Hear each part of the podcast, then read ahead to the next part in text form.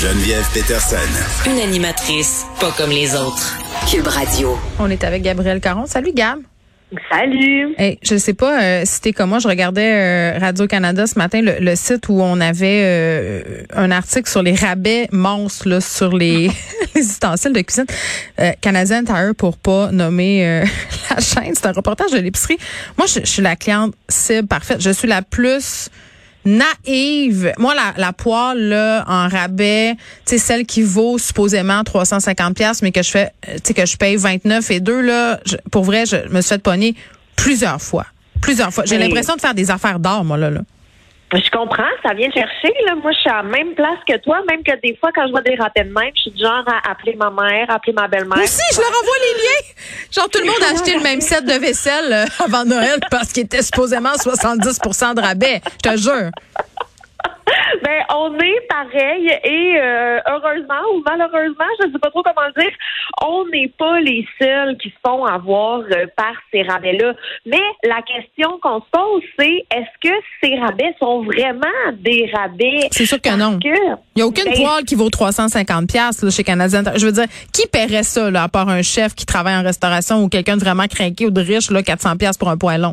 Je veux dire, Ben voyons. non, mais c'est ça. Puis l'exemple que tu donnais du Canadian Tire, c'est euh, une poêle qui était en vente à 150 dollars, Mm. réduite liquidation, on s'en peut plus, à 30 dollars. L'affaire, c'est que quand tu vas sur le site du fabricant, qui dans ce cas-ci est Starfrit, Mm. Ouais. ben la poêle vaut 25 dollars. Ben voyons donc, mais ils n'ont pas le droit de faire ça. C'est, c'est, c'est, c'est, c'est du leurre, du leurre de client. Ben, c'est ça, là, la ligne est mince, en fait. Et là, ce qu'on précise, c'est que mais c'est une poêle équivalente, ce qui veut dire que la poignée est un petit peu différente de une à l'autre. Mais est-ce que vraiment un millimètre de plus d'une poignée, pas de la même couleur, vaut 5 dollars ou 100 dollars de plus? Et là, évidemment, Starfrit a été contacté pour faire, voyons donc, qu'est-ce qui se passe? Et eux de dire que les prix sont fixés et ajustés à la discrétion du client. Ce qui veut dire que si Canadian Tire achète 1000 poils à 20 pièces, ben ils peuvent bien les revendre 70 dollars si ça leur tente. Ben voyons. Mais je, je- Ben ça c'est l'explication donnée par Starfrit. si on appelle l'option consommateur, je suis pas sûre qu'ils vont répondre la même affaire. Je sais pas pourquoi, Ben, mais.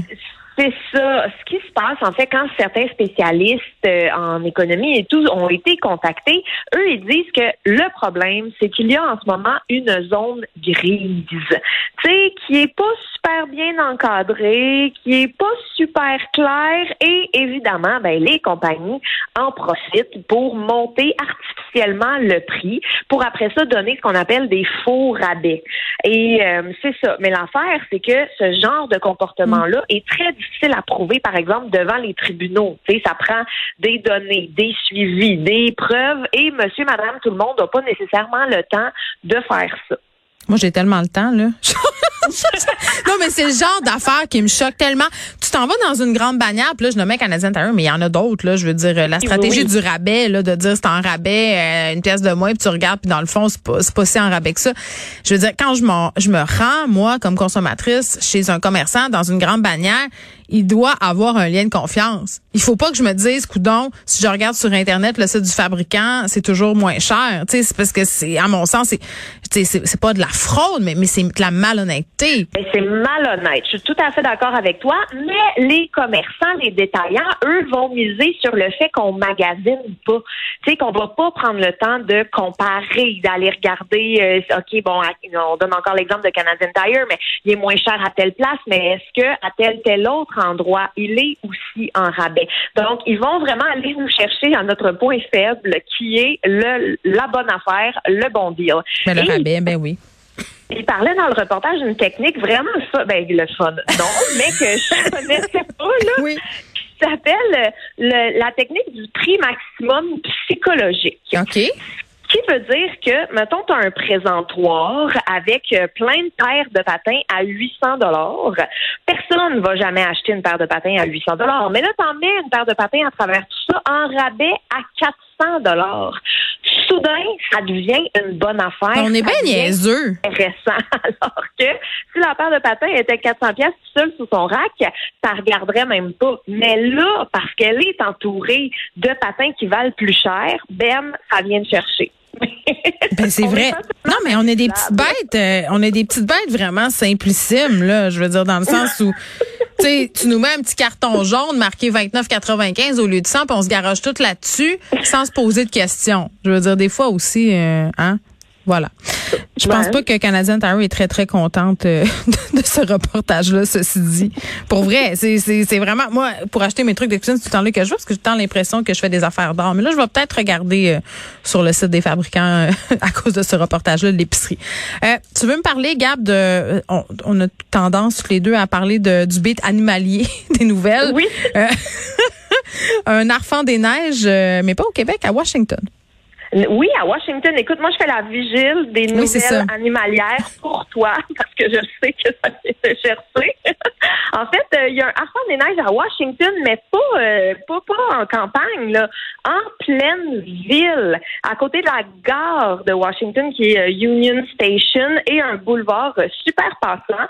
Il y a des gens qui peuvent tout bonnement admirer un harpon des neiges en liberté, un harpon des neiges sauvage qui se trouve là. Et depuis qu'il a élu domicile euh, en, au plein euh, centre-ville, ben il y a des C'est-tu comme la baleine du port de Montréal? On trouve ça bien cute, mais c'est pas normal? Ben, j'avoue que j'ai pas tant de données à ce niveau-là, mais j'ai quand même un petit peu le goût de dire que ouais, c'est pas super normal parce que euh, les euh, le harfang des neiges, migre. Ils habitent en généralement dans les zones arctiques le, du cercle polaire, mais là, pendant l'hiver, il descend, tu sais, souvent, bon, au Canada, euh, la limite frontière des États-Unis. C'est très rare qu'il va plus au sud que ça. Et là, je sais pas s'il s'est égaré, il avait envie d'exotisme, il n'y avait plus de bouffe par chez lui, mais il, s'est ramassé euh, à Washington. bon, le Edwidge de Washington, ça c'est l'animal de compagnie d'Harry Potter, hein? Oui, exact. Quand j'étais petite, j'avais un toutou Arfand des neiges. C'était ma passion, les enfants des neiges. T'avoue que maintenant, Gab, j'ai un peu décroché, mais je trouve ça un peu triste quand même, euh, ce à quoi on assiste. Les gens trouvent ça cute, les gens le filment, les gens le prennent en photo, mais c'est assurément un symptôme des changements climatiques qui sont en train de se produire. Et ça, c'est vraiment très, très pas. Je pense qu'on va en voir de plus en plus, malheureusement. Merci.